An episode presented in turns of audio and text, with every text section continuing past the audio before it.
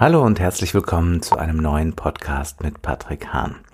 Fermate steht hier groß oben drüber, denn Konzerte haben nun Pause für vier Wochen und ich möchte diese Zeit nutzen, unseren zweiten Lockdown, um hier hoffentlich täglich ein bisschen nachzudenken über ein paar Phänomene und ähm, damit auch die geistige, produktive Auseinandersetzung mit Musik fortsetzen.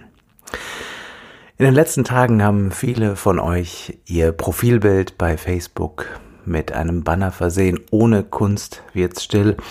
Heute Abend wollen viele von euch eine Aktion machen, in der ihr mit Stille gegen die Konzertverbote protestiert. Und das hat mich ziemlich zum Nachdenken gebracht.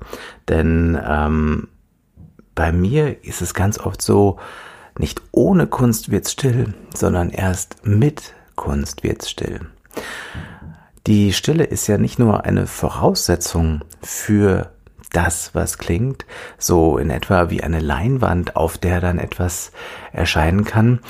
Wir kennen das alle auch von Bildern, dass die Leerräume genauso wichtig sind wie die gefüllten Räume. Und insofern ist für mich eine Stille auch durchaus ein erfüllter Zeitraum, wenn sie geteilt wird zwischen verschiedenen Leuten, wenn es eine resonierende Stille ist, wenn man so will.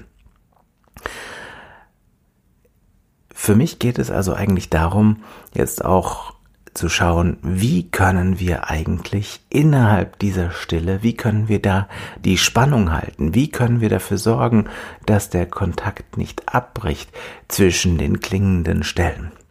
Und deswegen ist Stille jetzt erst einmal mein Thema in diesen Tagen.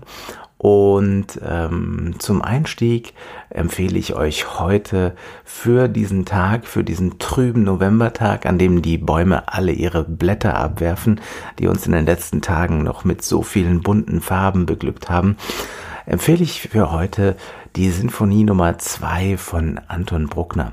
Und zwar durchaus in ihrer ersten Fassung. In dieser trägt sie nämlich in Amerika den Beinamen Symphony of Pauses, also Sinfonie der Pausen. Und ähm, es ist wirklich verrückt zu hören, wie Anton Bruckner hier also das Geschehen immer wieder förmlich ins Leere laufen lässt, äh, mit Generalpausen anhält und dann wieder neu ansetzt. Es mag im ersten Moment äh, vielleicht manchmal so scheinen, so als ob jemand an eine Grenze gekommen ist und dann nicht mehr weiter weiß und dann nochmal neu anfangen muss. Aber für mich ist das noch etwas anderes. Für mich hat das auch immer so etwas damit zu tun, wie jemand, der an einen Abgrund herangeht und nach unten schaut und äh, auch natürlich zögert. Aber zögern, das ist ja etwas, was zu uns Menschen äh, dazugehört. Aber in die Abgründe hineinschauen und hineinzuhorchen, was diese Abgründe eigentlich mit einem machen, das ist etwas, dem wir uns wahrscheinlich immer wieder stellen müssen.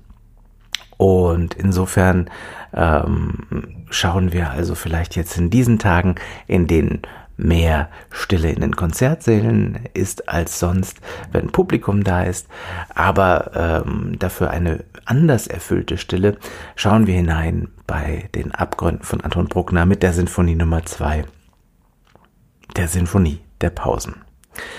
Ich wünsche euch eine schöne Woche, bleibt gesund und hoffentlich hören wir uns bald wieder.